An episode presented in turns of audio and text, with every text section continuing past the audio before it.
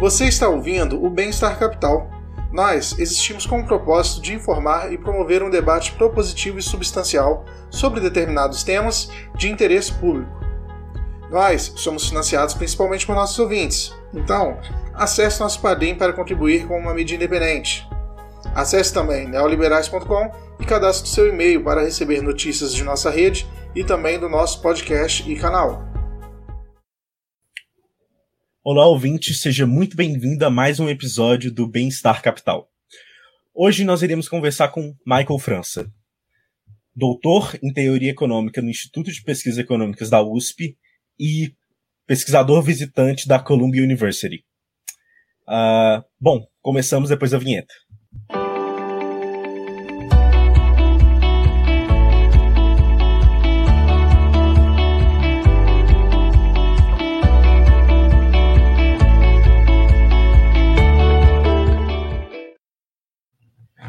Bom, e para conversar com o Michael França hoje, nós temos eu, João Pedro, graduando em Economia pela Universidade de São Paulo, e Ângelo, membro do Minuto Econômico e graduando em Economia pela Universidade Federal do Mato Grosso do Sul. Bom, Oi, Michael. Bom, Michael. Uh, muito obrigado por aceitar o nosso convite, é um prazer falar com você.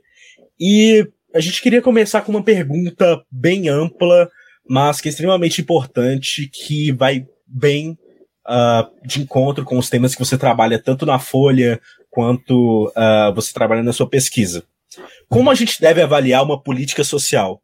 Quais indicadores a gente deve levar em conta ao avaliar políticas públicas sociais?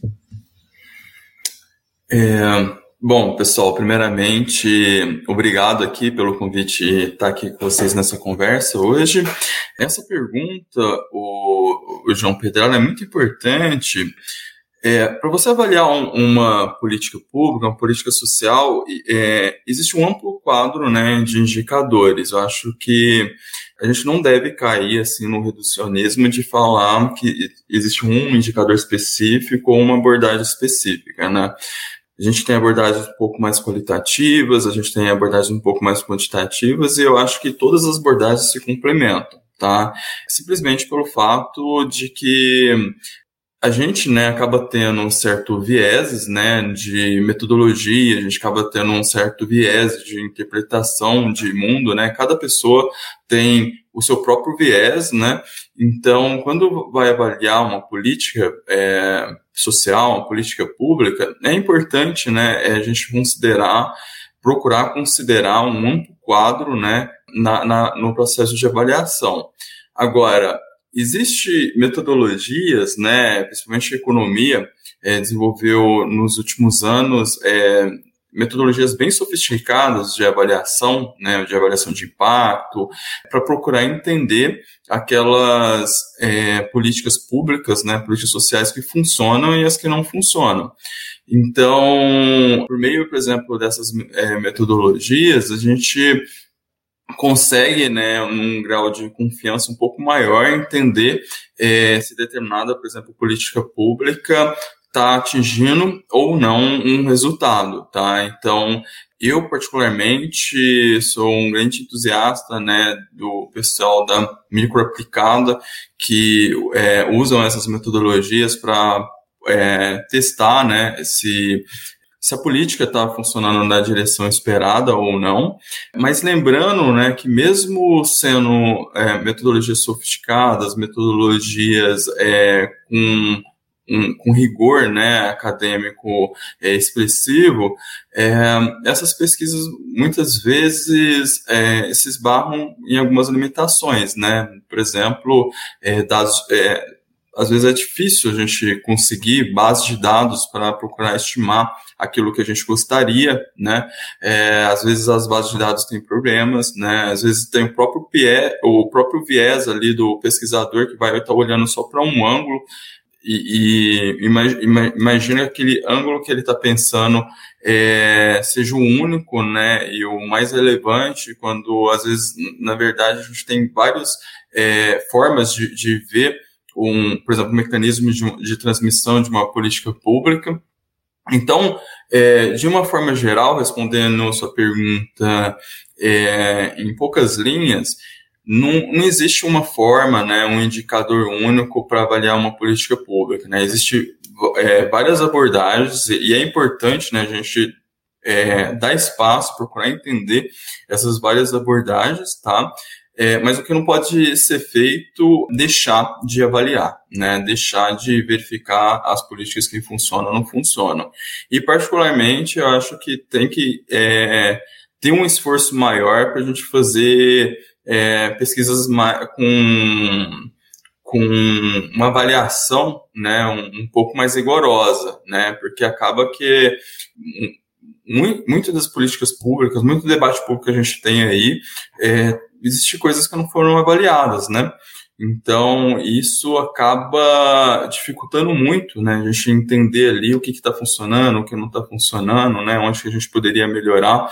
E, nesse sentido, eu acho que a economia, né? A microeconomia é, tem muito a contribuir, né? É, com, com os métodos que foram desenvolvidos. É, Michael, é, Ainda sobre essa questão de indicadores, é muito comum a gente ver, tipo, o debate público ser embasado em especulação. A gente fala sobre cotas e muita gente tem ponderações sobre como eles acham que se comportará, é muito especulativo. E nesse sentido, os índices, os indicadores, eles ajudam a gente a dar um pouco mais de embasamento para o que a gente está falando. Eu queria saber com você, como você avalia indicadores tradicionais, como por exemplo o índice de Gini, e queria que você falasse um pouco sobre o índice que você ajudou a desenvolver, por exemplo, que é o de desigualdade racial. Uhum. Ótimo, Angel. Eu acho assim, é, todo indicador vai ter limitações, né? Ele, é, por exemplo, nem o próprio caso do, do índice de Gini, tem um, esse que a gente desenvolveu e outros que a gente está desenvolvendo. Quando você escolhe é, criar um indicador, você meio que está tentando sintetizar em um número, um conjunto muito grande de informação social, né? Então, é por si só, todos é, indicadores vão ter certas limitações, né? O que a gente tem que procurar fazer é tentar é, entender aí qual que é o trade-off entre é, a informação que você vai gerar com o indicador, né, e, e, e, minimizar ali as possíveis limitações por detrás, tá? Então, por exemplo, pego o, o índice de Gini, ele está tentando ali filtrar em um número uma complexidade enorme relacionado à questão do desenvolvimento humano, né, questão de desenvolvimento de, um, de um país. Muito diferente, por exemplo, de um PIB, que vai olhar ali só para a produção, né, produção agregada. No, no, no desculpa, é, eu, eu confundi Gini com IDH. Mas é, no IDH, a gente vai estar tá olhando ali para toda a questão do desenvolvimento, né? E no Gini para a distribuição de renda, tá? Então, é, respondendo a sua pergunta, apesar dessas limitações que os indicadores têm, o Gini vai ter, o IDH vai ter, o que eu, eu Sérgio Firpo e o Alisson criou para a Folha, que é o índice Folha de Equilíbrio Racial, vai ter. A gente desenvolveu um outro agora que é um, índice ESG de equidade racial. Eu, o Lucas Cavalcante, o Rafael Tavares, o Sérgio Firpo, também acaba tendo ali algumas limitações, mas é, cada um traz um conjunto muito rico de, de novas eh, informações para a gente é, tentar sintetizar um pouco a, a, complexidade da, da realidade. Né? E aí entra nesse ponto que você começou destacando muito bem que a gente traz mais fatos, mais dados, mais evidências, né, para um debate público brasileiro que acaba sendo um debate às vezes muito envolvido em, em muita emoção, muito, muito politizado, um debate que eu acho que ainda tem que melhorar muito, né? A gente muito é, a gente tem muita coisa aí que poderia ter, né, um embasamento, né, é, empírico é, melhor, né, para guiar melhor as escolhas sociais, né, e, e, acaba que infelizmente é tudo levado para o lado da emoção, é levado para o lado muito político, e, e isso é, faz a gente é, se atrasar, né, como uma nação. A gente precisa é, romper com isso, a gente precisa aí tentar trazer mais né, fatos, evidências para construir um debate mais construtivo, né? Porque às vezes a gente fica ali, você vê as pessoas no debate público ali se emocionando muito, uma coisa assim, sempre muito politizada e não sai, entendeu? Pessoa, o debate fica parado, o debate não, não anda, entendeu? Com, quando você traz mais é, a ciência para ajudar, quando você traz mais dados, você, você sofistica o, o, debate, né? Você tem uma visão mais clara do que está acontecendo, tá? Então, por exemplo, pega o, o próprio debate racial. O debate racial, para mim, é, acaba sendo um, um pouco incômodo, acaba tendo um certo incômodo, porque muitas vezes a gente vai olhar na mídia e é muito repetitivo. Né? A gente pega ali, é sempre destacando ali os 56%, ou de uma forma muito agregada, às vezes é aquele número que sempre repete, tantos minutos morre um negro e tal, e não sai disso, entendeu? Um, é, parece um disco furado o, o, o debate, né? Que, que, muitas vezes aparece na mídia sendo que a gente consegue evoluir disso, né? A gente é, tem um conjunto até muito rico de, de, dados que a gente pode aproveitar e, e, avançar no debate. Então, por exemplo, essa proposta que a gente criou do, do índice Folha de equilíbrio racial, a gente está olhando ali, por exemplo, como que está o comportamento do desequilíbrio no topo ali da pirâmide. Então, vamos olhar para o ensino superior. E aí, olhe, olhando em todas as regiões do Brasil, né, a gente vê ali que apesar de existir um desequilíbrio racial, está havendo um, um certo movimento de convergência, tá? Então, se a gente traçar ali uma tendência, é, uma das projeções é que pode levar, por exemplo, 27 anos para atingir né, o equilíbrio racial no ensino superior, tá? Claro, fazendo a consideração que a gente está olhando para uma, uma coisa agregada. Se a gente olhar, por exemplo, privado e público vai ser, vai ser diferente, a gente olhar exatas biológicas humanas, a convergência vai ser bem diferente, tá? Mas apesar, por exemplo, de a gente ter essa convergência, é, essa melhora no, no ensino superior, a gente não percebe ali uma melhora é, expressiva, por exemplo, nos rendimentos. A gente pega os 10% mais ricos da população, não tem, uma não tem nenhuma tendência ali de convergência para um equilíbrio racial tá? Então, ou seja, a gente está percebendo aí em todas as regiões do Brasil uma melhora educacional, mas isso não está se convergindo, por exemplo, em uma melhora de nos rendimentos, entendeu? Então, é, os dados também nos permite orientar, entendeu? Então, por, o que está acontecendo nos rendimentos, tá? É, o que está acontecendo, por exemplo, no mercado de trabalho?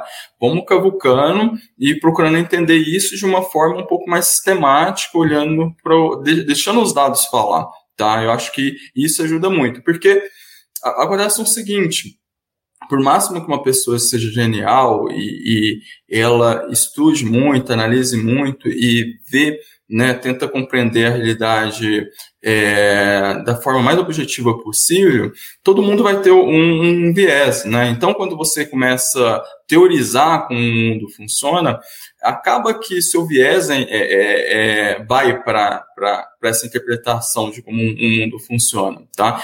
Então, se a gente começa a olhar os dados e, e, e ver que algumas teorias fazem sentido, outras não, é, a gente acaba aí ajudando até as pessoas formular teorias melhores de como o mundo funciona, né, de ter uma perspectiva melhor da realidade, tá? É, e é isso que eu acho que é interessante, que a economia tem contribuído muito aí nos últimos anos, né, até na, na própria economia, que é essa revolução, né, da evidência empírica, né, muitas teorias, se você pegasse ali na década de 70, 80, que era chavão, assim, na, na economia, é, caiu por terra por, a, a, a, é, é por vir, né, essa revisão empírica, né, e mostrar, olha, isso daqui está né, tá fazendo sentido, isso daqui a gente não encontra, por exemplo, é, correspondência nos dados. Bom, muito obrigado, Michael, pela resposta. Agora, entrando um pouquinho mais na, em políticas públicas, a gente tem uma série de políticas públicas necessárias para melhorar a situação de desigualdade e pobreza, especialmente no Brasil. Seja políticas diretas de retribuição de renda ou investimento em educação na primeira infância, enfim. Qual que é o nível de eficiência e importância dessas políticas públicas que já impactam a pobreza, a desigualdade e a educação como um todo? E por que que, mesmo realizando essas políticas que já realizam um impacto em, na desigualdade, na pobreza como um todo, por que, que é necessário ainda realizar um recorte racial para essas políticas? Essa pergunta é excelente. Eu acho assim, uma consideração bem importante que a gente tem que ter em mente é que tem muita evidência né, na literatura, muita evidência interessante, mas grande parte da evidência, infelizmente, ainda está nos Estados Unidos, né? A gente pega ali é, vários é, estudos interessantes, por exemplo, né, esse do impacto da primeira infância, da educação, etc. E estou olhando ali para o caso americano e, e, e, achando né, evidências cada vez mais sólidas que funcionam do que não funciona. Tá? Então, é, a minha preocupação é o que, que tem validade externa, né? Ou seja, colocar em outras palavras, né? As evidências do caso americano a gente pode trazer para cá para o Brasil.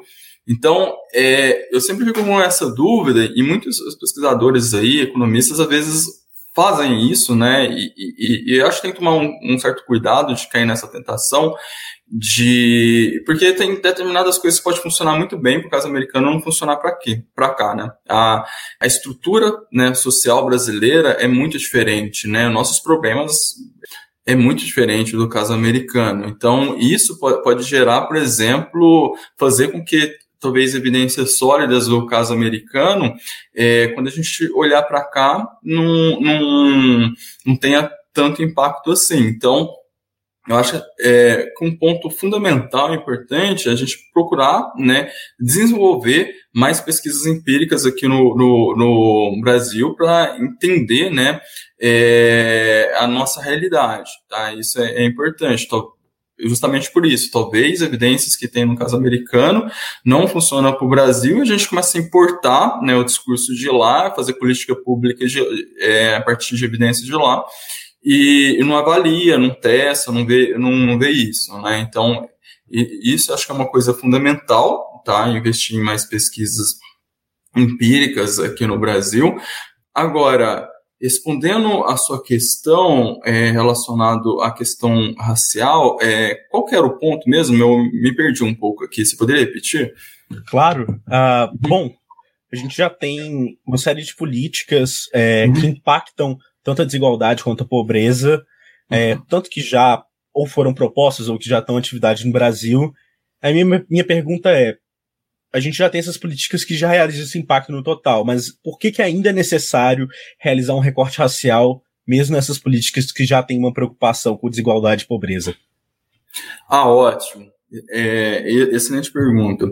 Assim, Infelizmente, o grande pressuposto, assim, acho, do debate racial ainda não é muito compreendido pela população brasileira, né? Porque acho que ainda é um debate que tem muita gente falando muita coisa e tem muitas vezes fumaça e, e ainda não tem aquele guia, assim, de orientação perspectiva, por exemplo, num, num debate racial. Mas, assim, acho que um pressuposto fundamental de um debate racial, né, é que a cor, né, da pele vai gerar ali uma diferença de percepção entre as pessoas, né? E isso acaba gerando uma diferença de tratamento, tá? Então, é, a raça, assim como a cor da pele, assim como o gênero, né, assim como várias outras características, você nasce com aquilo, né, uma coisa que, que é uma categorização natural que a pessoa nasce com, com ela, né, e aí, por ter essa diferença de percepção, né, social, que vai levar a uma diferença de tratamento, as pessoas vão ter vivências totalmente distintas, tá? Justamente por ter essas características físicas distintas, né? Então, a vivência do negro vai ser muito diferente da vivência do branco. Tá? Isso porque tem vários ainda é, legados aí que a gente carrega, né? Desde a da, da escravidão, um racismo, né? Que vai fazer, né? Que criou uma construção social que leva as pessoas a ter percepções diferentes é, em relação, por exemplo, a gênero, em relação à raça, etc. Tá? E, e é importante entender que, apesar de a gente ter um avanço né, na conscientização da população que racismo não é uma coisa que é prejudicial, não é uma coisa é, é uma coisa ruim para a sociedade como um todo, etc, esse tipo de coisa, ter criado leis, né, que combatam o racismo, essas coisas, não quer dizer, por exemplo, que o, que o, que o viés racial da sociedade foi apagado, né? Então, é, uma coisa, é, por exemplo, o, o viés racial explícito diminuiu muito, né? Tipo, hoje é muito raro você ver uma pessoa fazendo uma atitude, uma manifestação explícita, né, de, de viés racial é, em relação a um negro ou ter uma atitude assim. Mas existe muito um viés implícito, né, é, um viés inconsciente de como a gente é, vai tratar, por exemplo, de forma diferente um branco um negro, né, uma mulher um homem. Então, disso, né, que nasce é, essa necessidade de a gente pensar políticas públicas específicas para negros e para mulheres, tá? Para a gente tentar ao máximo é, diminuir esse viés, né, que é gerado tanto pela raça quanto por gênero, tá? Uma péssima notícia, assim, é, dada a, é, análise de psicologia social, de diversas é, é, evidências aí que a, a ciência está encontrando, é basicamente impossível né, você acabar com viés, tá? Então, é, por exemplo, tem experimentos que coloca, por exemplo, crianças é, com, com sei lá, com uma roupa branca, uma outra uma roupa vermelha e coloca esses grupos de crianças em é, vivendo por uma semana ali é, em, juntos, né, em lugares diferentes, depois na hora começa a colocar as crianças juntos, forma ali uma sensação de grupo, né, nós contra eles e, e, e, é isso, entendeu?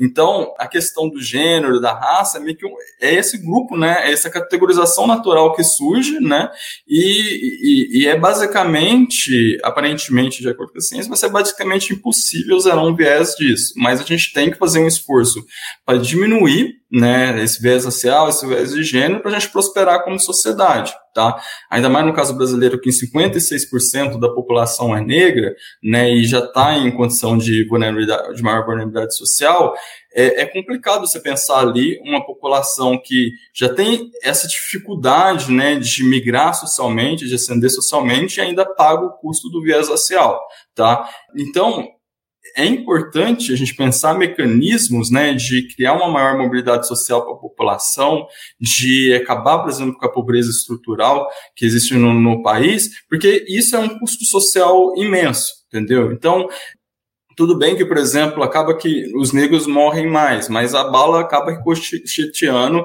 e atingindo também o pessoal da elite, né? Então, eu, ver um país, por exemplo, violento igual o Brasil, né, não é é uma coisa legal para ninguém, né? Quando, por exemplo, eu estive fazendo o sanduíche lá em Nova York, eu conheci de brasileiros, né, da, da, da elite brasileira, que mudaram justamente por causa da violência, entendeu?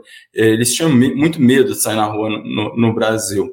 E, e, e, quando você vive, por exemplo, uma sociedade, por exemplo, que nem no caso lá americano, que a violência, né, por exemplo, Nova York era muito mais tranquila, esse tipo de coisa, você sente um conforto, você sente que você está meio que vivendo de uma outra forma, né? Então, é, a gente tem um problema sistêmico aí no, no, no, Brasil e a questão da pobreza, né, da vulnerabilidade social acaba se interagindo com a questão racial que precisa ser resolvido. E, e, e é muito profundo, e é muito difícil de ser resolvido, mas a gente precisa resolver.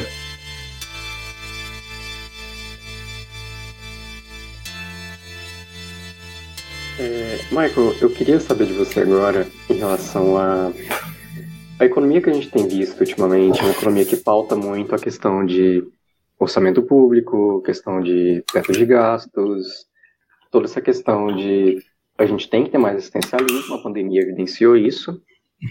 Só que, por outro lado, tem quem defenda que a gente não tem é, espaço fiscal para qualquer política pública que seja. Então, eu queria saber de você: existe alguma política pública que você considera mais urgente e acessível para a gente hoje?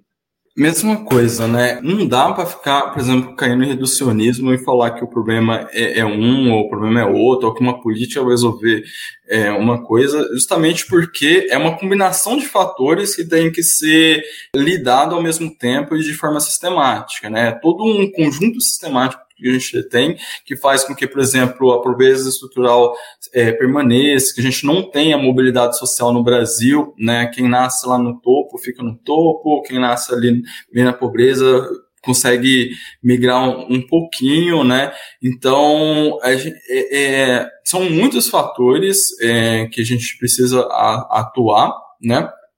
E pegando um gancho, por exemplo, que nem é, você começou a comentar sobre o debate público, né, é, que olha muito para reformas, olha para PIB, inflação, esses tipos de, de, de variáveis, é, você até é, é, meio que previu né, uma coluna minha que deve ser a próxima, ou talvez a outra, que eu vou é, colocar mandar para a Folha de São Paulo, que é um seguinte, infelizmente, por exemplo, quando a gente abre, né, o, um caderno de jornal no Brasil, quando vê economistas falando na TV, a gente acaba tendo acesso é, muito grande, né, a um debate macroeconômico, né, é, PIB, inflação, reformas e infelizmente, o, o, debate microeconômico, né, que é, que é basicamente o que é a economia hoje em dia, né, nas faculdades e, etc.,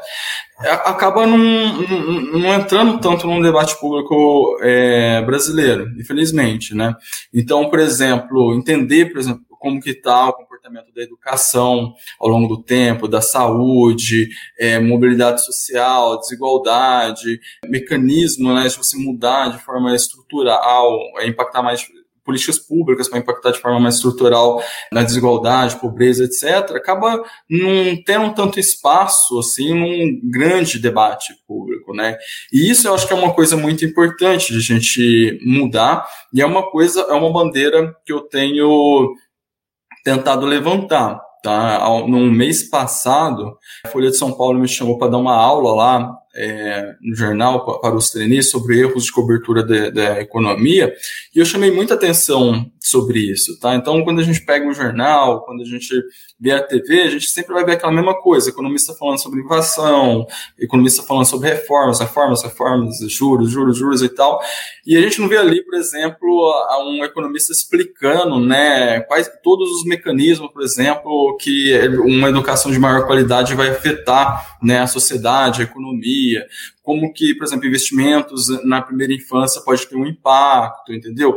E isso precisa entrar, a, a população precisa começar a absorver é, mais isso, porque com uma maior conscientização sobre isso também, é, pode demandar, por exemplo, dos gestores públicos, pode demandar é, começar a voltar né, em políticos que têm uma preocupação maior com, com esse tipo de coisa, e aí a gente começa a colocar é, a, engren, a, a engrenagem para andar, entendeu?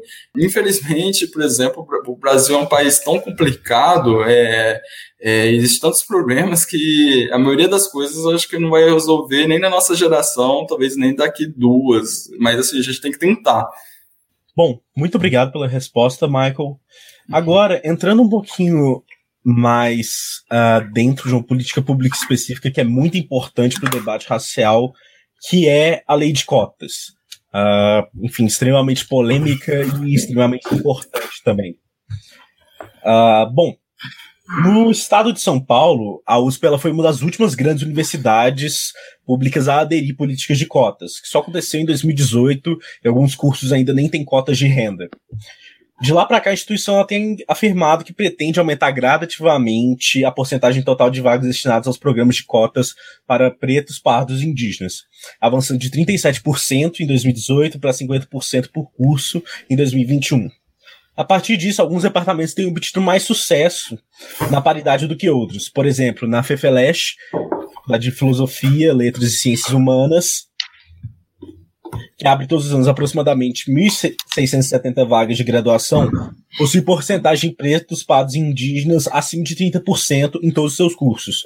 Enquanto departamentos como Direito de São Paulo, São Fran, e Medicina de São Paulo abrem todo ano aproximadamente 460 e 175 vagas, respectivamente, possuem uma porcentagem de pretos, pardos e indígenas de somente de 23 e 27% em 2019, por exemplo. Como você observa que essa desproporcionalidade no número de vagas abertas do curso e na proporção do, do preenchimento de cotas em cada um deles? Não só na USP, mas também é um problema que acomete várias universidades públicas pelo Brasil. Olha, é, João, essa é uma pergunta bem interessante e assim, é, ela tá ligada com, com várias coisas, né?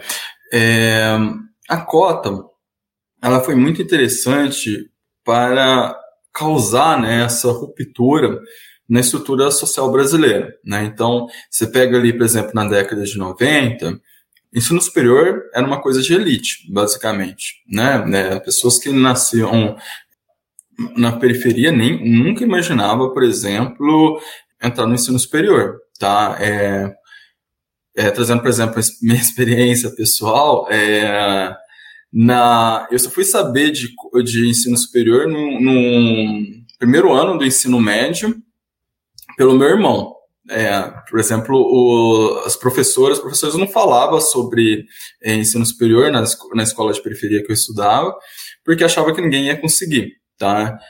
E aí, a cota meio que te, teve várias coisas que o impacto, né, foi além, né? Uma delas não foi só a questão do acesso, mas foi essa questão de mudar também, é, mudar expectativas né, das pessoas. Antes, é, muitos acreditavam que não ia conseguir, ou nem imaginava é, entrar no, no, ensino superior. Agora, vendo primo, parente entrando, né, é, mudou toda essa questão da expectativa. Você tem modelos sociais, você tem uma motivação maior para estudar. É, e além disso, é, eu já vou entrar especificamente na, na sua questão, mas acho que é importante fazer essa contextualização antes de entrar nela. É, um outro ponto importante é que teve uma externalidade muito mais além da questão só do, acesso. Tá? Porque se você pegar ali na década de 80, 90, havia ali um processo de embranquecimento da população, tá? É, negro queria meio que se embranquecer no sentido de ascender socialmente, tá? É, em em vários círculos, às vezes, chamar uma pessoa de negro era até ofensivo, né? E aí a cota meio que ali na, nos anos 2000 foi uma quebra nisso, porque todo mundo começou a refletir sobre o, o, o, o debate racial, tá? E aí a gente começou um processo de valorização da identidade negra bem significativo, as pessoas querendo se, é, se autodeclarar como negro, né? Antes, por exemplo, a pessoa que se declarava como pardo começou a de, é, como branco começou a se declarar como pardo, pardo começou a se, querer ser visto como preto, né? Então a gente tem esse processo, né? Essas externalidades da, da da cota vai muito além da questão só do acesso. Tem a questão das aspirações, tem a questão da valorização identitária, etc tá? Então, é, agora entrando na questão mais especificamente do acesso, é, é, interessante que começou realmente né, em cursos mais de humanas, né, é, e ainda não está tão equilibrado quando você olha para, por exemplo, exatas, biológicas e, e, determinados cursos, tá? É, mas isso era um pouco de, é, de se esperar, né? Porque a gente tem uma disparidade tão alta, né, na, na vida das pessoas, que isso acaba chegando lá na ponta, né? Então pega, por exemplo, uma pessoa é, po relativamente pobre. É, a gente sabe ali que na pobreza há um, um alto percentual de pessoas negras. Então você pega um ambiente familiar dessa pessoa, é, o pai né, e a mãe têm baixa escolaridade. Então, aquela criança, por exemplo, já nasce num em que os seus professores não vão ser bons professores porque tem baixa escolaridade, entendeu? Uma coisa é eu ter um pai com ensino superior, outra coisa é ter um pai semi-analfabeto. Então, o que, que um, meu pai semi-analfabeto, por máximo que é, carinhoso que ele seja, cuidadoso que ele seja, vai conseguir me ensinar, é muito menor do que um pai com ensino superior. Então, essa criança já nasce ali nesse ambiente, né, que os pais vai ter é, muito pouco conhecimento ali formal para ser transmitido. A rede de amizades dessa criança também vai ser baseado ali em tio, amigos e, e com baixa escolaridade. Ela vai aprender muito pouco das interações sociais é, que ela tem. O próprio ambiente, né, que aquela criança está inserida, não vai ter, não vai ser um ambiente muito rico para o seu desenvolvimento, né? A criança vai brincar na rua, vai ficar assistindo televisão, né? É, enquanto, por exemplo, uma criança rica vai ter um pai com ensino superior, vai ter é, livros, vai ser incentivado a, a ler desde, é, desde pequeno, vai viajar para vários lugares, é, conseguir né, maior experiência, assim, é, que, que vai impactar no seu processo de formação. Aí depois essas crianças vão, uma vai para a escola privada, que é bem melhor, e outra vai para a escola pública, tá? Então, tudo isso para dizer né, que você tem todo um conjunto aí de mecanismos ao longo da vida da pessoa que vai fazer com que, na hora que chega ali para prestar o vestibular, o, a, a, disparidade na formação está muito grande. Né? Então, por exemplo, o ensino. É razoável pensar, por exemplo, que na humanas você, consiga maior, né, num primeiro momento, uma acessibilidade, e depois, com o tempo, né, um acesso, é, depois com o tempo você melhore o acesso né, no, nos determinados cursos, nos, nos outros cursos. Então, esse ponto que você destacou é muito importante, tá? A gente teve uma ampliação é, do acesso, mas não foram em todos os cursos, tá? Mas é, há cotas permitiu uma ruptura muito grande na estrutura social brasileira, tá? Que é uma estrutura de baixa mobilidade social, mas agora pelo menos está tendo uma, uma certa mobilidade educacional, tá? Então, é, o Guedes não gosta disso, mas o, o pedreiro lá, o, o empregada doméstica, agora a filha tem ensino superior, né? E aí, a condição de vida, né, dessa empregada da filha da empregada doméstica, do pedreiro, por máximo que o nosso ministro da Economia não gosta, vai, vai ser melhor, né? Agora, uma coisa é dizer que vai ser melhor, outra coisa é dizer, por exemplo, se essa, essa pessoa vai conseguir ascender de forma significativa, significativa socialmente, tá? Então, é uma coisa muito diferente. Se você pegar, por exemplo, uma filha, uma pessoa que nasceu de um empregado doméstico, colocar na USP, e pega uma dos 10% mais ricos coloca na USP, vão ter a mesma formação, mas depois que sair, o, a empregada doméstica não vai conseguir avançar tanto quanto o que veio dos 10% mais rico. Entendeu? Quando, quando você pega essa pessoa que veio de 10% mais rico, quando sai da USP, tem toda uma rede de contato do pai que vai ajudar é, é, esse garoto, essa garota a prosperar bem mais do que a empregada doméstica. Então, educação vai ajudar só determinado até determinado ponto, mas depois vai entrar outros, diversos outros mecanismos sociais que sempre vai favorecer a nossa elite.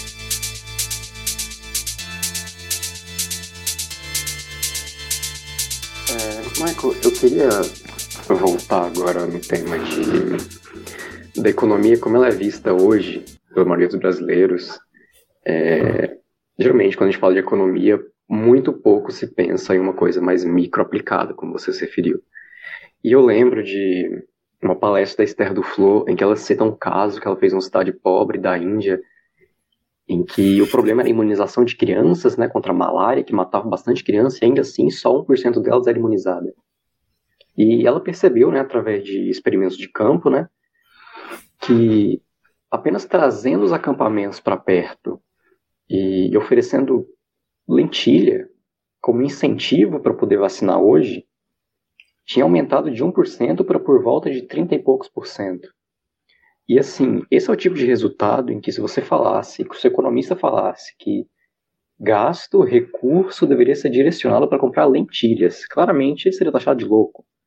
Então eu queria saber, na sua visão, como um cara mais microaplicado, é, o que, que falta hoje nas nossas políticas públicas para conseguir tornar elas mais eficientes?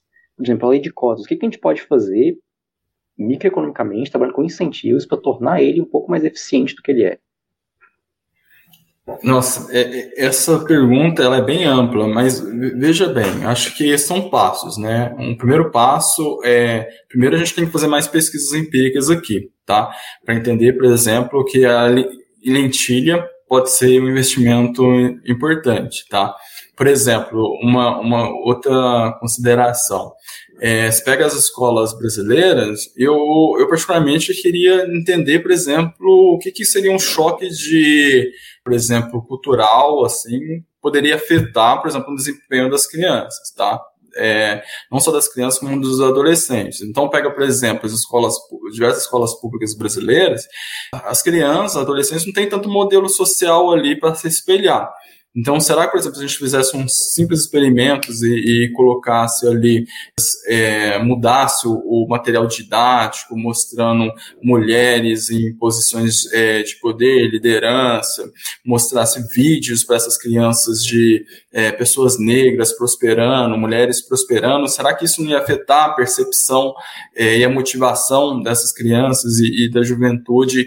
E assim elas vão conseguir por exemplo, estudar mais e se sentir mais motivado e avançar? Entendeu? Essa é uma pergunta que eu tenho. A gente fala muito, por exemplo, em, de educação, de melhorar a qualidade da educação, pensando no professor nas escolas, tá? Mas às vezes, por exemplo, a gente ter essa mudança cultural, é, é a gente ter, gerar, né, mexer com a autoestima dessas é, crianças, que acaba sendo muitas vezes muito abalada né? Você pega uma pessoa pobre e uma pessoa negra, às vezes tem um autoestima ali super abalado. Né? Se você consegue modificar, melhorar, é, criar programas para melhorar a autoestima, talvez você pode ter um, um efeito tremendo com um custo muito baixo. Isso é uma coisa que acaba não passando muito no sendo pensada muito pelos economistas brasileiros, justamente também um dos fatos relacionados a isso é que é uma. É, é um, acaba que os economistas brasileiros são muito de elite, né? Então, por exemplo, pega um homem branco ali que está pensando, ele nunca vai pensar que a autoestima poderia ser um impacto, ter um impacto, né? Justamente porque é o, existe todo o processo cultural que faz com que o homem branco tenha, tenha muitas vezes até uma autoestima muito inflada, né? Então, tipo, autoestima talvez nunca vai passar pela cabeça de um pesquisador branco, entendeu? E isso é uma coisa, por exemplo, que passa muito na minha cabeça, que, que poderia, é, você poderia afetar resultados, por exemplo, mexendo talvez na auto, criando programas para melhorar a autoestima da população. Então, é, esse é um primeiro passo, tentar é, pesquisar mais evidências, né? E porque a gente precisa fazer isso no Brasil, tá? Olhar mais para os dados e, e, procurar mais evidências. Mas aí entra nesse ponto que você comentou, que é um ponto importante, que é também assim como fazer esse diálogo, né? Como sair da academia e implementar né, esses tipos de ações, né?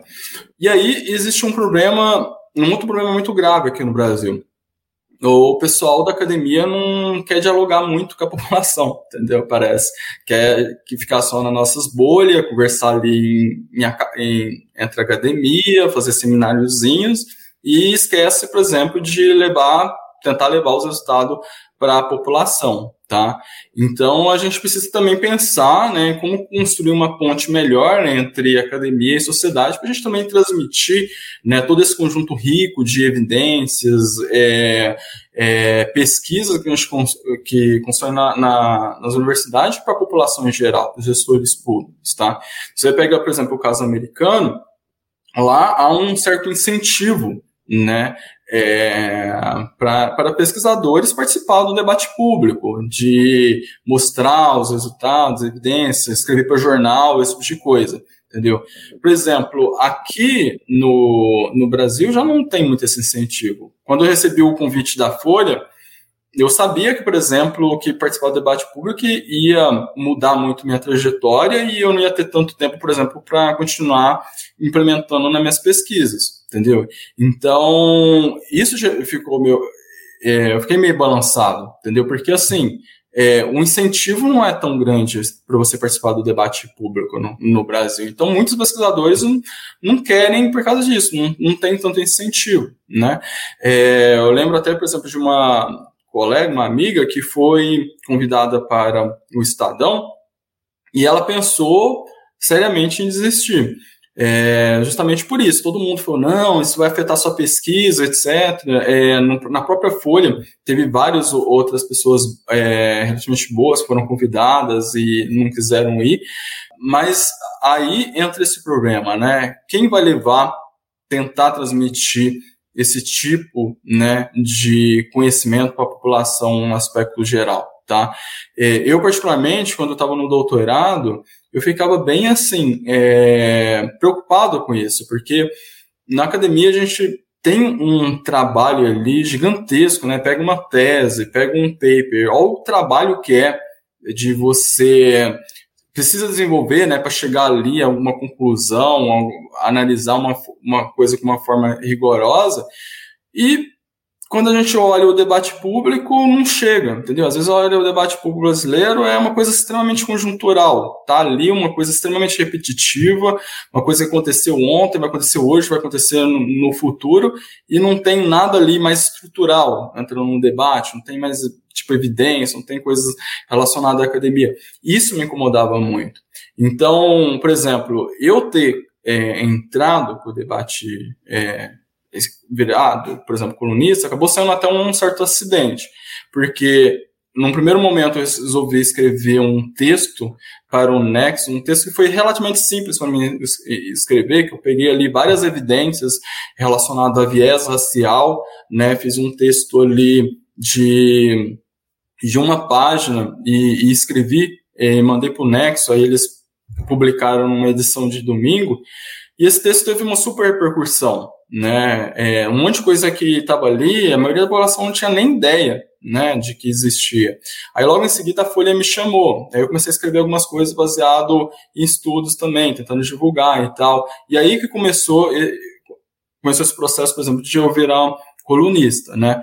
Mas há esse problema também, entendeu? Por exemplo, a gente produz coisas aqui no Brasil, tem coisas lá fora, mas a gente precisa criar essa ponte. Não quer, não é da noite pro dia, por exemplo, que a gente vai chegar lá, por exemplo, com um saco de lentilha e falar, ó, tipo, dá lentilha pro pessoal. Tem todo um processo de conscientização, entendeu? Então, para até, né, você pega uma evidência, pode ser uma super evidência legal e tal, até você transformar isso em uma política pública, até isso é, avançar, você ver ser empregado na sociedade, leva um tempo, entendeu? Tem que sair da academia, tem que o pessoal ir maturando, tem que ir criando conscientização, e tem todo esse trabalho que a gente precisa avançar. Muito obrigado, Michael. Bom, agora a gente já está caminhando para a reta final desse episódio. É, eu queria te perguntar Uh, qual que seria a bibliografia que você indicaria para alguém interessado em desigualdade para ler sobre tanto porque como você citou, às vezes quando a gente lê muito com viés econômico, muitas coisas importantes ficam de fora. Então, tanto coisas dentro da economia, quanto coisas na filosofia, quanto coisas na psicologia social. O que você indicaria tanto para quem quer ter um olhar mais técnico, quanto para o nosso ouvinte que às vezes só quer saber um pouco mais e está um pouquinho mais bem inserido dentro desse debate? Olha, eu essa questão eu não vou aqui é, citar uma bibliografia específica, tá? O que, que, eu acho importante a pessoa ter em mente é um, é um seguinte: é procurar, né, é, estudar, pesquisar, sempre tendo é, em mente que todo mundo vai ter o seu viés tá? Então, por exemplo, se eu começo a seguir determinado colunista, eu acho, gosto muito de um economista, é, eu estou seguindo meio que aquele viés daquela pessoa. Então, eu acho que uma pessoa expandir né, a perspectiva de mundo dela, é, é interessante ela abrir espaço para diversidade. Tá? É importante, por exemplo, procurar entender aqueles é, argumentos que ela não gosta, que não faz muito sentido é, para ela, porque se tem uma pessoa ali defendendo um argumento contrário, é aquela pessoa pensou naquilo. Máximo que é, é, eu não concorde, né, vale a pena checar, porque às vezes, né, a gente sempre assume que o errado é o outro, e muitas vezes o errado somos nós, entendeu? Então, eu particularmente sou um grande entusiasta, né, de, da diversidade, de, de ideias, né, da diversidade de pensamento, acho que isso contribui muito para o debate, tá? Então, o que eu aconselho em termos de biografia é procurar aí algumas referências, né, de, de pessoas que estão no, no, debate público, alguns pesquisadores, pesquisadoras que goste, ver o que, que ela está lendo, né, o que, que ela sugere, por exemplo, minhas colunas, eu sempre tento colocar ali um artigo, eu tento comentar alguma coisa, a pessoa pode se apoiar nisso também, se quiser ver o que, que eu estou é, em que, que eu estou abordando ali, né, lendo. Eu acho que é isso, pessoal. É, de uma forma geral, é, eu, eu acho a sociedade brasileira relativamente muito preconceituosa, tá? E o preconceito que a gente tem aqui vai muito além da, do preconceito racial, tá? A gente tem um preconceito de classe extremamente forte, tá? A gente percebe aí na toda hora no, no debate, é, no que quer que seja, um, um preconceito de classe gigantesco, tá? É, de gênero, de sexualidade, etc. Esse preconceito né, inerente à estrutura social brasileira, né, a gente precisa combater, tá? Não dá para ficar mais da forma que tá, porque isso acaba afetando o desenvolvimento de milhares de pessoas, tá? Então, eu acho que é por aí. Então, encerrando esse podcast, novamente, muito, muito obrigado, Michael, por ter aceitado o convite, por ter participado. A conversa foi maravilhosa. Fica aqui o, o convite aberto para participar de futuros programas também. e, bom, é isso, ouvinte. Muito obrigado por nos ouvir até aqui. Acompanhe o Bem-Estar Capital nas suas redes sociais: Instagram, Twitter, Facebook, LinkedIn, enfim todas as redes sociais relevantes. Esse podcast está disponível tanto no YouTube quanto nos principais agregadores de podcast. E é isso, pessoal. Muito obrigado. Até o próximo podcast.